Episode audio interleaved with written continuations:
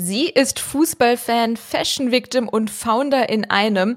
Sie ist Teil der Business Punk Playlist 2021, war bei der L in New York und gründete im Januar 2020 gemeinsam mit ihrer Co-Gründerin das Unternehmen Workwing. Das Motto Connecting, Consulting, Coworking.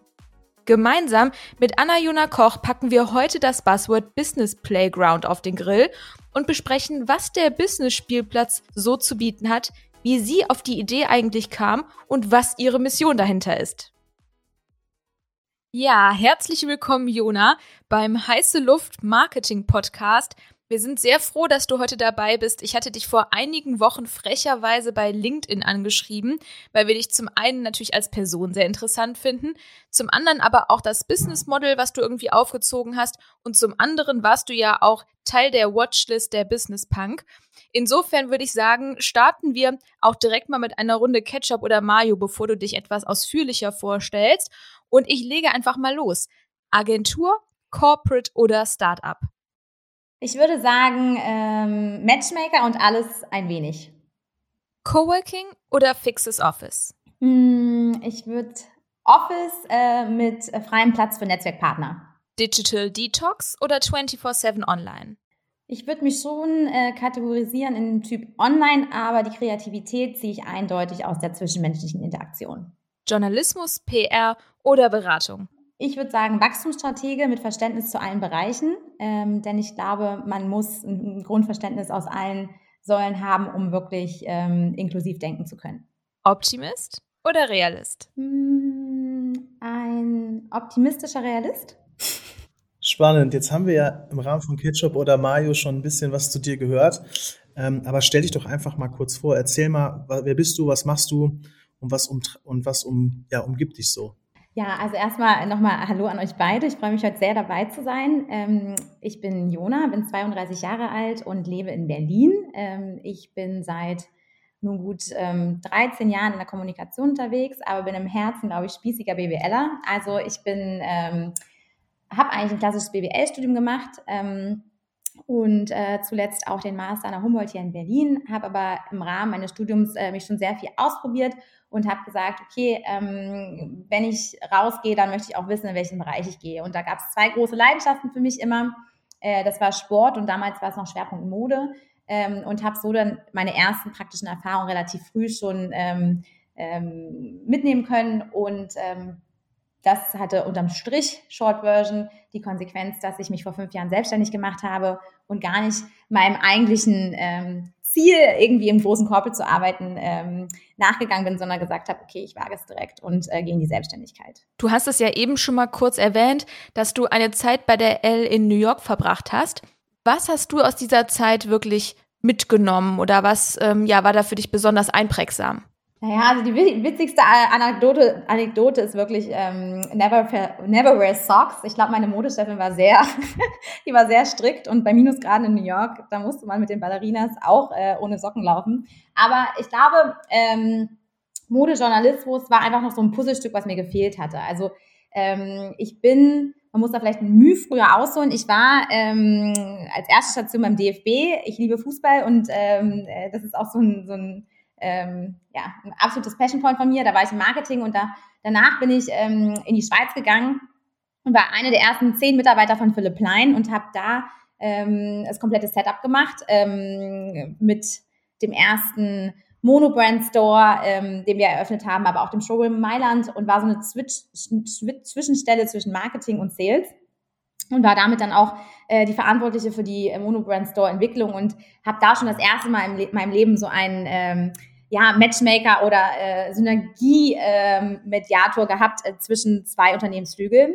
Ähm, und die damalige Marketingchefin hatte mich ähm, nach dieser Zeit äh, angerufen und gesagt, Jona, die ist doch sowieso langweilig. Komm doch jetzt zu uns in die PR-Agentur, ähm, zu der sie wieder gewechselt ist nach Hamburg. Ähm, das wäre eine super Säule für dich. Und da habe ich neben meinem äh, BWL-Studium auch äh, die große Kunst genießen dürfen, dass ich ein zusätzliches PR-Volontariat gemacht habe.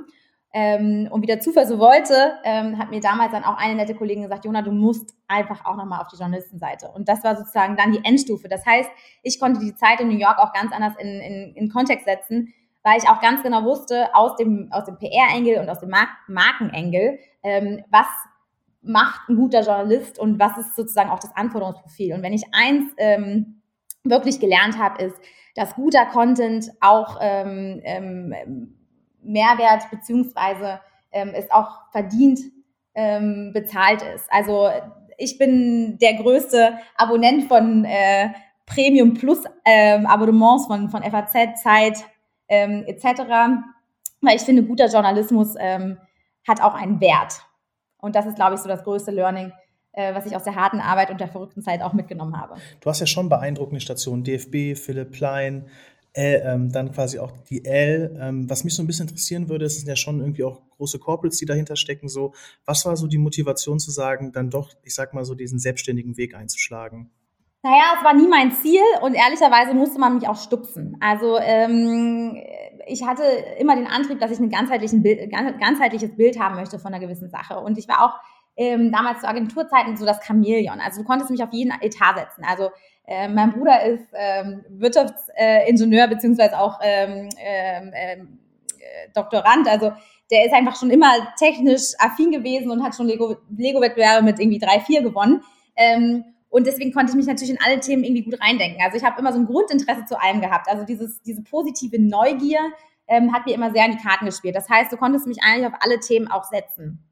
Und ähm, das hat irgendwie in mir gekitzelt, dass ich ähm, äh, diese Detailverliebtheit zu einer neuen Ebene greifen wollte. Und ähm, ich glaube, dass mit der ähm, Transition, wie sich Medien und Kommunikation in den letzten fünf, zehn Jahren verändert haben, wollte ich immer diese Veränderung mitgehen und wollte sehen, okay, kommt man äh, hinterher und kann man einfach Marken noch gerecht bleiben. Und diese Wendigkeit ähm, hat mir oft gefehlt, obwohl ich auch wusste, woran es lag. Also ähm, wenn man eine große Agentur ist, ähm, habe ich natürlich das BWL-Verständnis, dass man gewisse Etats und gewisse äh, Formate und Strukturen im System einhalten muss. Aber ich dachte, naja, irgendwie muss man das doch knacken, damit diese Wendigkeit drin bleibt. Also dieses ähm, individuelle Beraten war dann oft auf der Strecke. Und ich bin dankbar über jeden Step, den ich mitnehmen durfte und äh, auch jeden Kundenprofil äh, beziehungsweise Zweig oder Industriezweig, den ich schon mal von innen sehen durfte.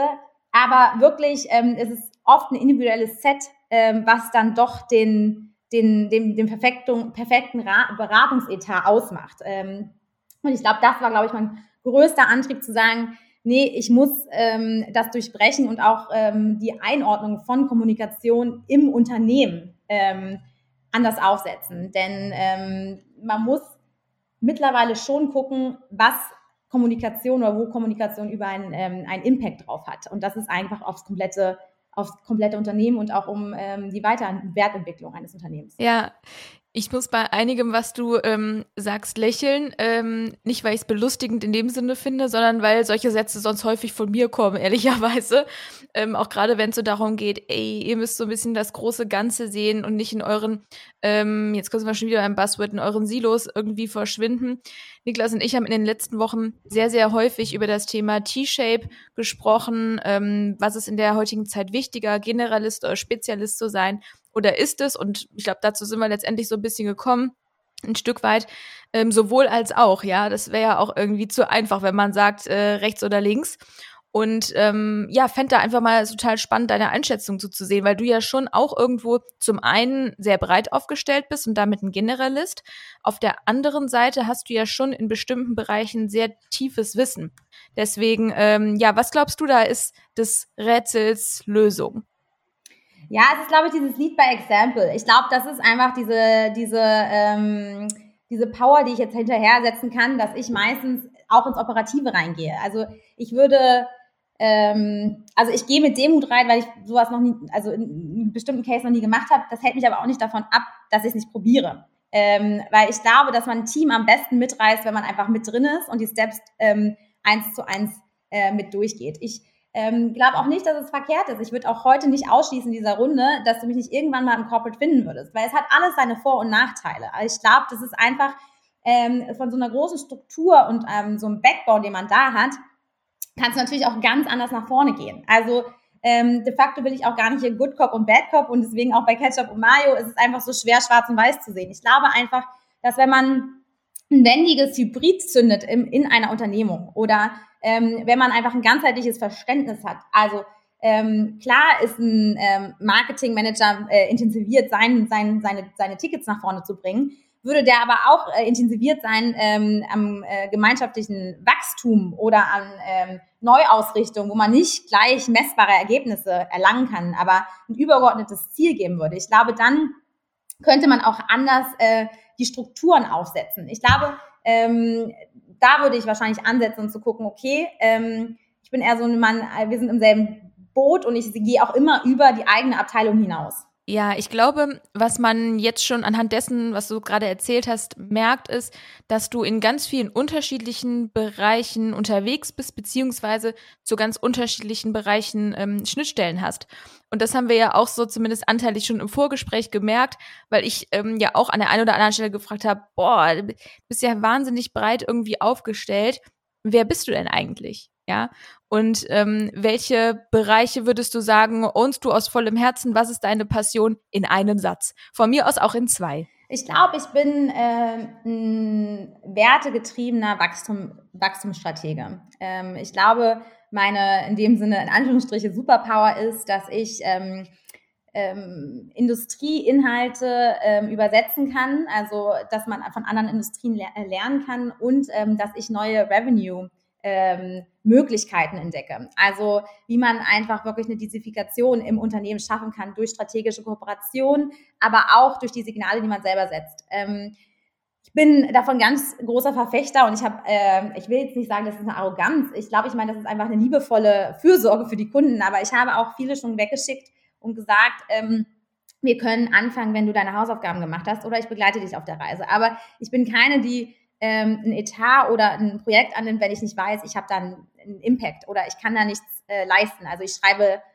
auf gar keinen Fall leere Rechnung, weil ähm, man muss halt einfach selber schauen, was will man senden und ist man auch selber schon an dem Punkt, was man gerne darstellen möchte. Und ansonsten muss man einfach diese harte Aufgabe machen und sich da selber einmal durchbeißen. Und ähm, äh, wirklich schauen, okay, sind wir wirklich schon mit unserer ganzen Legacy soweit? Das war auf jeden Fall ein langer Satz, kann man so zusammenfassen. Nein, auf jeden Fall, ich, ich will ja jetzt auch nicht hier den Timekeeper spielen. Also, kannst, nee, also Wachstum, nein, nein, nein, aber Wachstumsstrategie, ich glaube Wachstumsstrategie. Wenn ich mich jetzt, wenn ich mich das jetzt festlegen Satz, so, äh, wollen, ja, dann würde ich einfach sagen, ich bin ähm, Wachstumsstratege was ich aus, ähm, aus, dem, aus dem Auge der Kommunikation äh, und dem Branding heraus gestalte. Finde ich gut. Das ist eine gute Zusammenfassung. Und damit wir jetzt auch langsam mal so Richtung das, was wir uns ja vorgenommen haben, wir, legen ja bei heiße Luft immer ein Buzzword auf den Grill und bei uns das heute das Thema Business Playground. Und da wollten wir auch so ein bisschen fokussiert heute drüber sprechen. Deshalb wäre es für mich super spannend, wenn du einmal so ein bisschen ähm, den Begriff so für uns so definierst und für die Zuhörer ähm, ja mal erläuterst, was du darunter verstehst. Ja, also ich glaube, da müsste ich ähm, einen Schritt zurückgehen. Ähm, ich habe äh, Workbring ja letzten Jahr im äh, Januar ins Leben gerufen mit meiner Businesspartnerin Doro. Ähm, die kenne ich schon seit über zehn Jahren, weil wir eins zusammengearbeitet haben, ich auf Agenturseite und sie auf Corporate-Seite für Coca-Cola Light. Und ähm, wir wussten schon immer, dass wir gut zusammenarbeiten können und ähm, ein gleiches, ich glaube, Wertegefühl und, und Ansatz an äh, Machertum haben. Äh, nachdem sie bei Coke raus war, ist sie äh, in die Immobilie gegangen und ähm, ich habe mich nochmal gewendet und wollte den Master machen und habe halt, wie gesagt, meine ähm, ersten Projekte als Selbstständige gemacht, nachdem ich mit dem Master durch war und kam halt irgendwann an den Punkt, ähm, man startet natürlich in der Selbstständigkeit, wenn man es auch gar nicht so vorgehabt hatte, mit dem, was man natürlich am besten kann. Und ich hatte die klassische Kommunikation oder PR-Ausbildung und ähm, hatte dann ähm, die Situation, dass Leute auf mich zugekommen sind, so, wo gehst du denn nach äh, dem Master hin, in welche Agentur, wo gehen wir mal in den Tar hin? Und da wurde ich dann das erste Mal gestupst und da haben Leute gesagt, so mach's doch einfach selber. Und ähm, da war ich erst demütig und habe gesagt, so, nee, man muss halt auch mal einen Reality-Check machen. Bist du das oder bist das der Agenturname? Ja, also man muss da ja auch erstmal sein Netzwerk auf den Prüfstand stellen. Und ähm, zwei Jahre ging an, an, an äh, durch, durchs Land und es lief super gut. Ich hatte sogar äh, eine große Hürde geschafft, dass sogar ein DAX-Konzern mich äh, äh, buchen wollte und das größte, die größte Herausforderung da war, irgendwie eine PO-Nummer zu bekommen, weil in so ein System zu kommen ist ja relativ schwierig. Aber ich war inhaltlich nicht mehr gekickt. Und ich habe gesagt, so, okay, es kann auch nicht sein, ähm, dass ich mir so ähm, wirklich tiefgründig durchdachte äh, Konzepte überlege und wirklich ähm, inhaltlich und auch strategisch mir überlege, warum es die besten Entscheidungen wären fürs Unternehmen. Also bei mir ist es halt so, wenn du mich hast, dann bin ich eigentlich so, als wäre es meine eigene Firma. Und äh, dafür brenne ich dann genauso und so überzeuge ich die dann auch und so gehe ich in der Denkweise rein. Und irgendwie kam ich nicht weiter. Und ich dachte mir so, okay, theoretisch muss man die Konzepte selber machen. Weil die letzten 5, 10, 20 Prozent, die wirklich was besonders gemacht haben oder es wirklich richtig geil gemacht haben, die wurden oft rausgestrichen, seien es aus Budgetgründen, aus, man kann es auch sagen, Angst. Viele Leute haben auch mittlerweile Angst zu entscheiden, beziehungsweise internen, ja, intern Politikum, nennen wir es so. Und dann habe ich gesagt, eigentlich brauchst du so ein Business Playground, in dem du die Sachen selbst umsetzt und die Partner kuratierst. Also dreh den Spieß um, weil dann hast du auch zu 100% die Kontrolle darum, dass das Konzept so auf die Straße kommt, mit den Partnern, mit den Leuten, mit denen du das äh, aufs Papier gebracht hast. Und so ähm, bin ich mit Doro ins Gespräch gekommen. Das war im ja, Spätherbst im 2019. Und wir haben einfach nur uns wieder gesehen, weil sie nach äh, zwei Jahren in Frankfurt gesagt hat, nee, ich kündige, ich komme zurück nach Berlin, aber ich weiß auch noch nicht genau, was ich mache. Hm, und dann habe ich gesagt so, ey Doro, unsere gemeinsame Freundin, in Anführungsstrichen, weil wir haben einige Konzepte mit Heidi Klum gemacht, mit ähm, Coke Light damals, die hat es mal wieder perfekt umgesetzt. Und es war dieser Case, jeder weiß, dass Heidi Halloween liebt, jeder weiß, ähm, dass das global in den Medien besprochen wird. Und dieses Jahr hat sie es anders gemacht, also 2019 in dem Jahr hat sie es anders gemacht.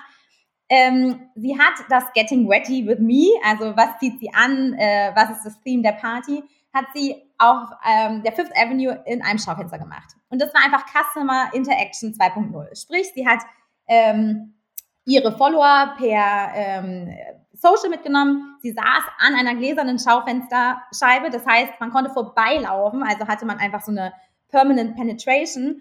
Und ähm, sie hat es mit Amazon Prime direkt gestreamt. Und das hat für Amazon Prime, für den neuen Service, den sie hatten mit diesem Streaming, also ich genaues den, äh, lass mich lügen, aber diesen neuen, diesen neuen Streaming-Tool hatten sie einfach einen direkten Boost. Und dann dachte ich mir so, okay, das war eine strategische Partnerschaft, äh, die einfach mal äh, Topf auf Deckel gepasst hat. Und warum kriegen wir es in Deutschland nicht auf die Reihe, auch Firmen davon zu überzeugen, Mehrwerte zu nutzen und über den Tellerrand zu denken? Also wenn wir dieselbe Zielgruppe penetrieren und erreichen wollen für unser Produkt, wieso denn nicht über smarte strategische Partnerschaften? Und das war eigentlich die Geburtsstunde, wo ich gesagt habe, Do, wir brauchen ein Space, an dem wir ein Schaufenster haben, um solche Konzepte umzusetzen, um einfach die Sachen wieder auf die Straße zu bringen, wortwörtlich, wo die Leute auch vorbeilaufen und wo wir die richtige Zielgruppe mit möglichst wenig Reibung, Reibungsverlust ähm, für den Kunden zu finden, um einfach wirklich mal wieder eine konzentrierte Spannung auf ein Produkt zu bekommen. Und so ist unser Business Playground ähm, ins Leben gerufen worden, denn ähm, den Space äh, kannte ich. Ähm, da hatte sie früher schon mal Events umgesetzt und ich meinte, Doro, was ist denn mit diesem Space auf dieser Torstraße? Können wir den nicht anfragen? So, und dann kam am 13. Dezember der Anruf, es wird intern geprüft und am 20. Dezember haben wir die Schlüssel bekommen. Eigentlich dachten wir eine Begehung, aber uns wurden die Schlüssel schon übergeben. Also es ist halt einfach auch Fast Execution, weil äh, man sagt so schön, Ideen sind gut, Umsetzung ist besser und ich glaube, wenn man vormacht, dass man halt auch Projekte einfach auf die Straße bringen kann, dann ist es einfach wieder, was ich sage, Lead by Example. Und ähm, das wollen wir einfach auch den Kunden ähm, und, den, und den Partnern, die bei uns in den Space kommen, zeigen, dass man es einfach umsetzen muss. Okay, soweit verstanden. Aber ich frage trotzdem nochmal nach. Wie sieht das Szenario dann doch irgendwie letztendlich aus? Ne? Also gehen die bei euch im wortwörtlichen Sinne vorbei, klopfen und sagen, ähm, hör mal, irgendwie, wir brauchen eure Hilfe in Sachen ähm, Brandkooperationen oder bei der nächsten Kampagne oder wie ist bei euch so die Einflugschneise? Das kann man gar nicht so sagen, weil wie wir gestartet sind, ähm, wie gesagt, wir haben gesagt, okay, was haben wir jetzt? Ja, wir sind, ähm, äh, wir haben ein Concept Space sozusagen, wir machen aber auch Konzepte und ähm, äh, wir machen auch Connecting. Ähm, und uns war es irgendwie wichtig, unser Netzwerk zu öffnen. Und ähm, wie es gestartet ist und was für, für, für Biegungen wir gemacht haben innerhalb von einem Jahr. Und das erste ist eigentlich entstanden beim Opening, weil äh, Doros Wunsch war es damals eigentlich das schönste Büro Berlins zu haben, also äh, so auch ein bisschen vom Designoptik, weil sie meinte, naja, ein schöner Raum äh, gibt inspirierenden Gedanken. Also man braucht Raum und Energie für tolle Konzepte. So, und dann ähm, hatten wir große, das große Glück, dass auch aus ihrem Netzwerk Oskar Melzer uns zur Seite stand und federführend unseren Space kuratiert haben. Und dann dachte ich so, okay, ich möchte auch was beitragen. Ähm, ich kenne Paul Schrader, ich frage ihn, ob er uns Kunst gibt. Ähm, und dann hat er uns ähm, ein, ein wunderschönes Kunstwerk, was schon verkauft war, ähm, aber noch zur Auslieferung ähm, sozusagen auf der, auf der Warteschleife stand, ähm, ähm, geliehen, äh, weil auch die Eigentümerin gesagt hat, ah nein, das darf nochmal äh, raus auf die Straße und darf nochmal von mehr Leuten betrachtet werden, bevor es bei uns einzieht. Und bei unserem Opening haben wir so viel Feedback auf dieses äh, auf dieses Kunstwerk bekommen, wo wir wirklich, äh, lass mich lügen, aber glaube ich sechs konkrete Kaufanfragen bekommen haben. Ähm, und da haben wir gemerkt, ah okay, also irgendwie ist ja auch eine große Kaufkraft drin. Und im Endeffekt ist das auch diese Schnittstelle. Leute aus den Industrien und von Doro kamen natürlich auch super viele aus der alten Coke-Familie oder auch von der Immobilie. Aber das ist so, okay, Kunst und Architektur, das, da, da, da, da passiert was. Schon was anderes gewesen, weil jeder kennt, glaube ich, diesen Moment, wenn man in einer Stadt, also für mich war das auch zu meiner New Yorker L-Zeit, man wollte eine Galerie, aber man hat sich sofort so gejudged gefühlt. Und ich glaube, wir haben diese, diese Schranke etwas äh, niedriger gehängt. Also die Leute haben gedacht, ach, das sind zwei Frauen, die sind sympathisch, ähm, aber die sind keine Galeristen, also die haben auch gar keinen Kaufdruck. Und ich glaube, dass wir einfach nie diesen Kaufdruck ausüben, äh, macht es einfach so leicht, das Thema. Bei uns kann man alles fragen. Man kann fragen, wie teuer was ist, man kann was zum Künstler fragen, aber wir sind einfach in einer anderen Position und deswegen können wir auch, glaube ich, einen anderen Zugang zu Kunst oder den, der Thematik da in dem, in dem Moment bieten. Ja, das kann ich ähm, sehr gut nachvollziehen, allem, was du sagst. Ich habe gerade so ein bisschen diese Metapher im Kopf. Man steht vor einem Chanel-Store und fragt sich, hm, fühle ich mich jetzt hier so wohl, beziehungsweise da drin, ist das das Surrounding, wo ich gerne Einkäufe tätige oder dann doch vielleicht lieber im Jogger von zu Hause oder natürlich auch gar nicht. Das wollen wir nicht unterschlagen. Hm, etwas, was mir irgendwie immer wieder jetzt in den letzten Minuten in den Kopf gekommen ist, was du ja durchaus ähm, vermittelst, ist, hey, ich habe keine Lust auf Second Best. Ja, ich möchte immer, dass die beste Lösung irgendwo ähm, umgesetzt wird. Natürlich trifft man aber, das äh, muss ich dir nicht sagen, ja immer wieder auf Situationen, wo es dann doch ein bisschen zu Second Best kommt, ob man das auch will oder nicht. Was glaubst du, sind denn die größten Hürden oder Stolpersteine, die es aus dem Weg zu räumen gilt? Ja, also ich glaube, es ist wirklich, ähm, also ich kann es zum Teil sogar verstehen. Also man sitzt da ja ähm, und ähm, man hat einen Marketingmanager vor sich und ähm, auf einer ausgelagerten, wenn wir rein klassischen PR-Sicht oder Event-Sicht, ähm, musst du deine Agenturen jonglieren und im Endeffekt ähm, musst du dafür dann gerade stehen. Und natürlich greift man aus dem normalen Step heraus ähm, zu einem, wo man weiß, die haben ein gewisses Track Record. Und wenn du zu einer Agentur gehst oder zu einem, äh, zu einem Partner, wo du sagst, die denken das komplett neu. Du hast jetzt entweder die Chance, es wird richtig geil, oder es wird ein absoluter, absolute Katastrophe. Und ich, ein Griff ins, Griff ins Klo, wir, ne? Und ähm, da muss man natürlich auch abwägen. Und äh, man muss halt auch gucken, was sind die, was sind die internen Ziele. Nichtsdestotrotz ähm, glaube ich schon, dass wenn man da ein bisschen mehr Leichtigkeit kriegt und die Reporting-Strukturen oder die KPIs, die man selber an ein Produkt oder an ein Ergebnis von einem Event, einer Kampagne etc. legt, dass man da eine gewisse Leichtigkeit kriegen könnte. Ich finde das auch super spannend, weil ich stehe ja noch mit, ich sage, ich habe eine Corporate Historie und stehe ja mit einem Bein immer noch in einem Corporate, so würde ich das mal zusammenfassen. Deshalb kenne ich die Herausforderung ziemlich gut so, ne? glaube aber auch, dass in einem Corporate man trotzdem mutig sein kann. Ne? Weil ich sag mal, es gibt ja auch genug Mittel und Wege und im Zweifel auch, ein, man, man fällt ja immer weich, ne? Und dieser Mut ähm, und dieser, dieser Veränderungswille und dieses dazugehörige Mindset kommt einfach, glaube ich, sehr, also oft zu kurz.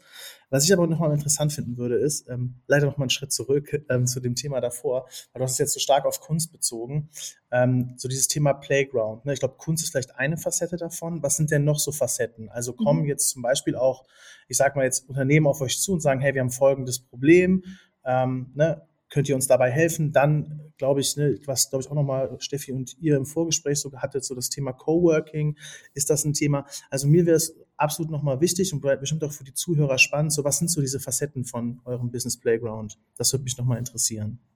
Ein gutes Beispiel zum Beispiel, ich habe einen äh, befreundeten äh, Illustrator aus meinem Netzwerk, ähm, der hat ähm, schon für jegliches Fashion-Magazin gearbeitet und ähm, ich liebe seine Kunst und ich habe gesagt, jetzt habe ich eine Plattform, um dich irgendwie zu stagen und irgendwie auch, es ist zwar wieder Kunst, aber es ist halt eine Verbindung zwischen Industrien, ähm, weil er mal sagt, so Front Row Diaries. Also es sind immer so Looks ähm, von den Fashion schauen und er hat das Talent, dass er eigentlich immer sofort sieht, das ist so das Signature Look.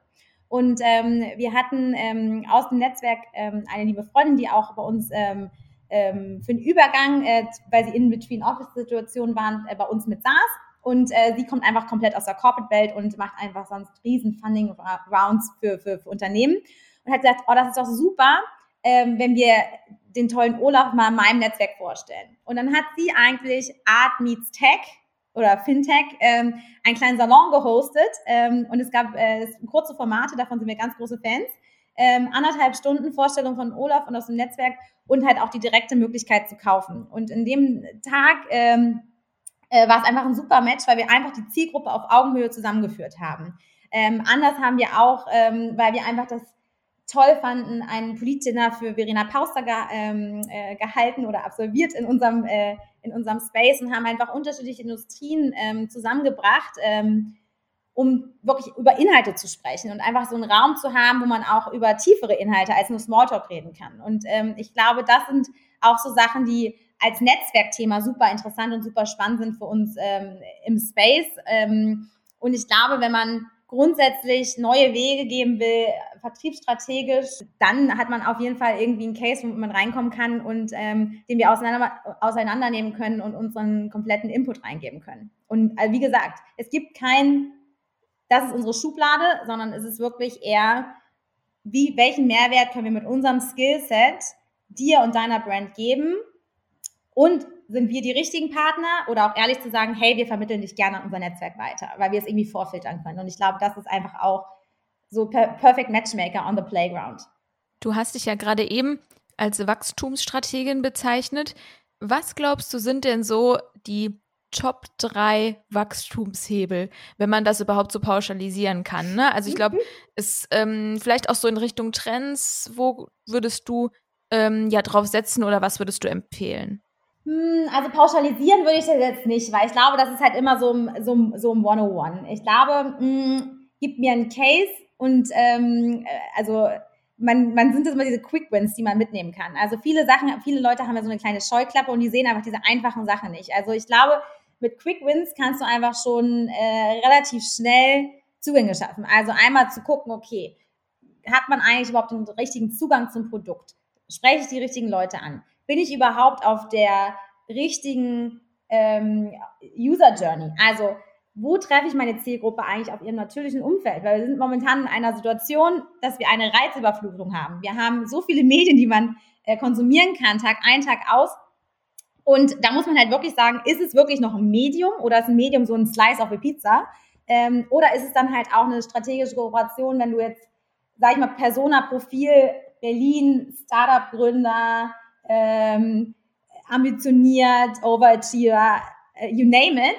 Aber wo erreiche ich diese Person? Wo ist dieses natürliche Umfeld und wo kriege ich ihn gecatcht und wo habe ich überhaupt seine ungeteilte Aufmerksamkeit? Ist es dann eher zu sagen, hm, okay, wir machen lieber mit äh, einem von den äh, Share-Anbietern äh, eine strategische Kooperation, weil ich weiß, so geht er zur, so geht er zur, äh, zur Arbeit und wieder zurück. Oder über welchen Lieferdienst muss man vielleicht äh, im B2B-Marketing stattfinden? Oder ähm, wo verbringt er seinen Urlaub etc. pp. Also ich setze da, glaube ich, anders an und mache auch so diesen, diesen Check in meinem Freundeskreis, weil ähm, ich habe von bis alles dabei und dann denke ich mir so, okay, wie würde ich diese Person aus meinem, ähm, aus meinem Freundeskreis bekommen? Und ich glaube, das ist so ein erster natürlicher Cross-Check, um einfach Realitätscheck reinzubringen, weil die Personas und die Zielgruppen und wie und was und hätte, wäre Fahrradkette, das kriegt man oft hin. Aber ich glaube, man muss diesen Product Market Fit einfach wieder besser greifbar machen. Und wenn ich das habe, dann sage ich so, okay, wie kann ich über diese erste Phase hinaus meinen Warenkorb, Warenkorb erhöhen? Und dann bin ich sozusagen in der nächsten Ebene. Und dann kann man entscheiden, okay, ist es eine Produkterweiterung? Brauche ich eine, brauche ich eine News? Für wen brauche ich das? Brauche ich das bloß für die Kommunikation oder brauche ich das auch im Sales? In welchen Auflagen brauche ich das? Und dann beginnt wirklich das strategische, ähm, strategische Modell, wo ich halt auch teilweise sogar mit in die Produktentwicklung reinrutsche. Das sind ja alles sehr strategische Überlegungen, die du da tätigst.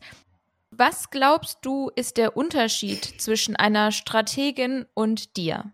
Ich glaube, in unserem Business Playground bringen wir das auf die Straße. Also ähm, ich glaube, dass jedes Konzept auch nur so gut ist wie die Ausführung. Und ähm, ähm, das sieht man Tag ein, Tag aus. Die Ideen sind da.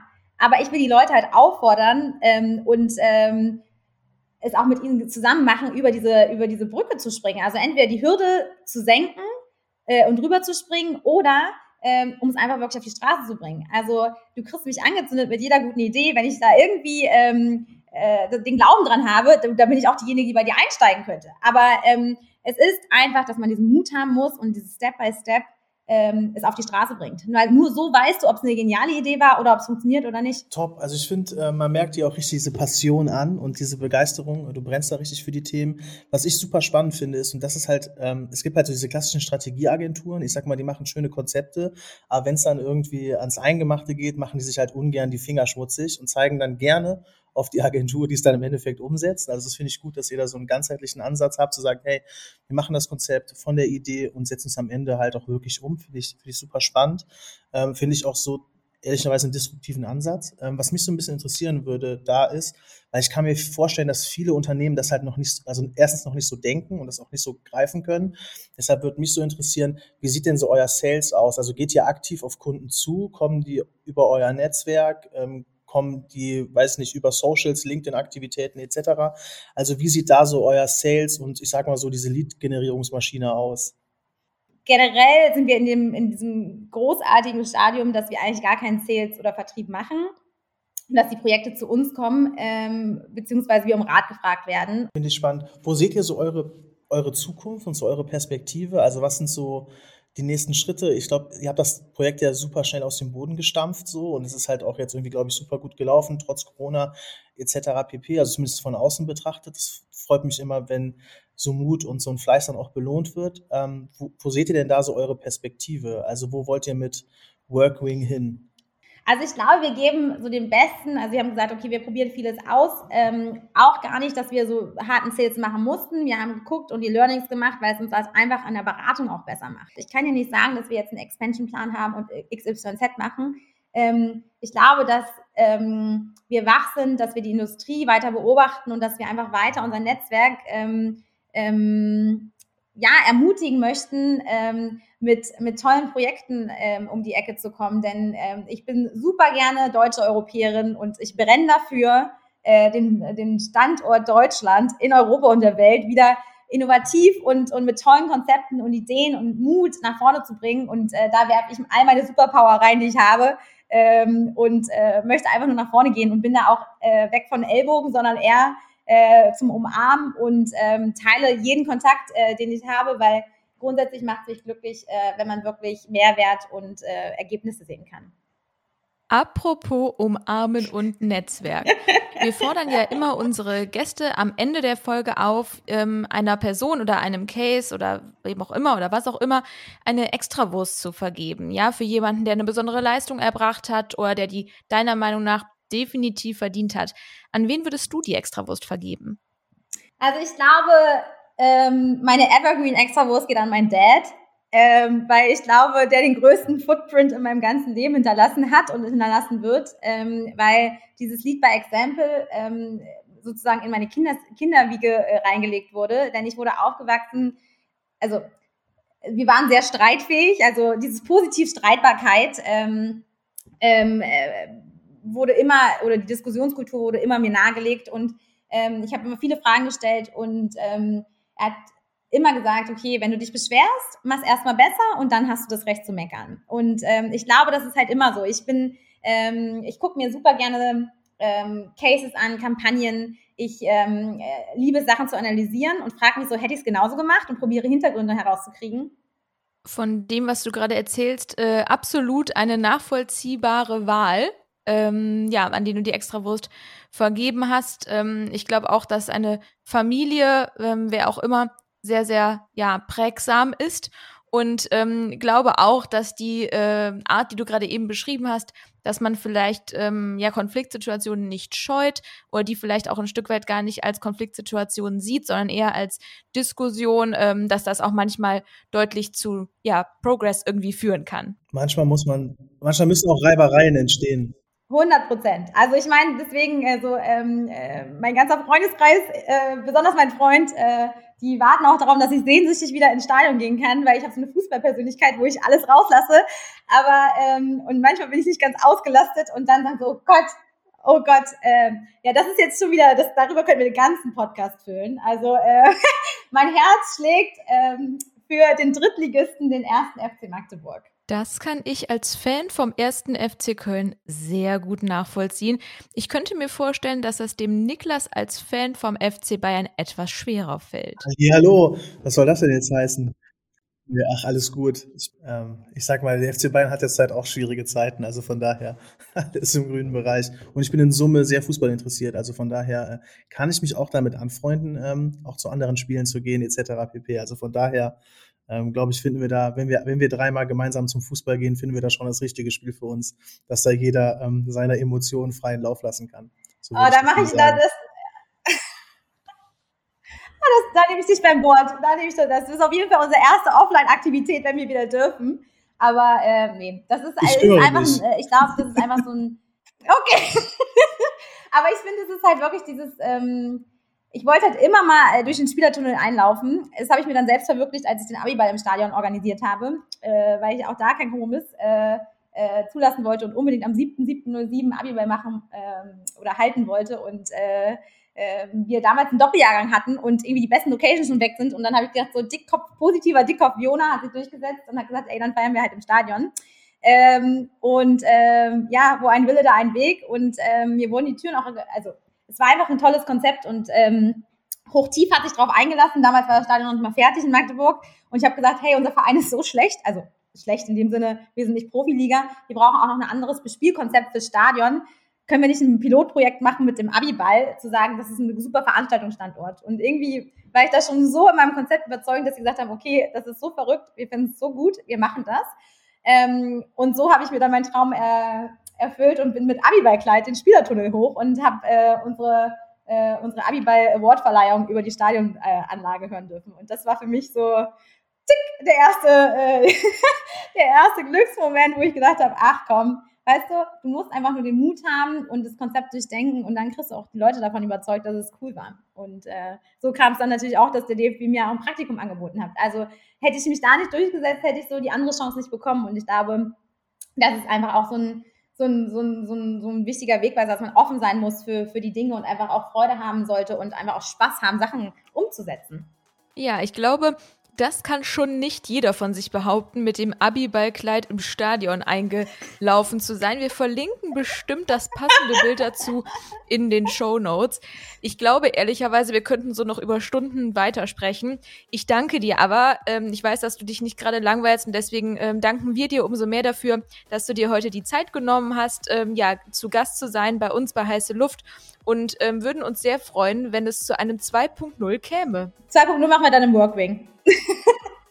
Ne, 2.0 ist dann inklusive Stadion. Oder so, ja. Erstens Workwing und dann ins Stadion. Also uns fällt bestimmt was ein, da mache ich, mir überhaupt, ich mir überhaupt keine Sorgen, aber auch da die herzliche Einladung. Kommt vorbei, ähm, falls ihr es im äh, April noch schafft, da hängt noch die tolle Kunst von Tim Bengel, äh, die präsentieren wir gerade.